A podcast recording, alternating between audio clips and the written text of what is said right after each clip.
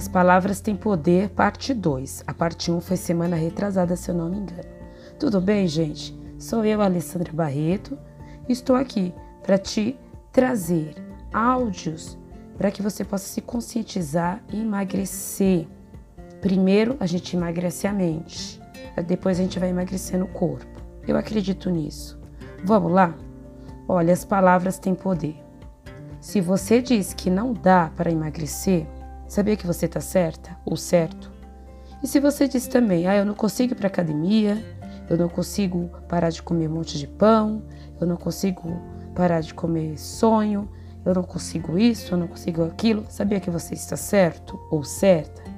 Sabe por quê? Porque você já convenceu seu cérebro com essas palavras e elas têm poder. Vamos virar o disco?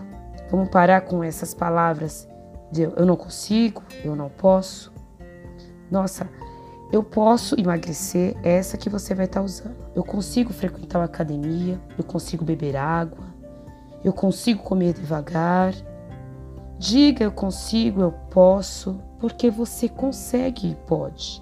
E se você disser isso, mesmo antes de fazer, você estará certo, porque você já está preparando todo um caminho para estar tá conseguindo isso.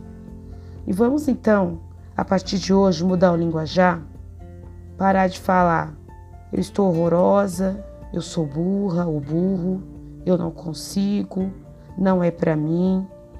Vamos colocar coisas positivas nos nossos pensamentos, nas nossas atitudes e na nossa boca. Eu consigo, eu faço acontecer, eu vou começar, eu já comecei, às vezes até sem começar você já está dando muita força para o seu cérebro, para a sua mente, para o seu corpo, para os seus sonhos. Então vamos lá? Vamos mudar nosso linguajar?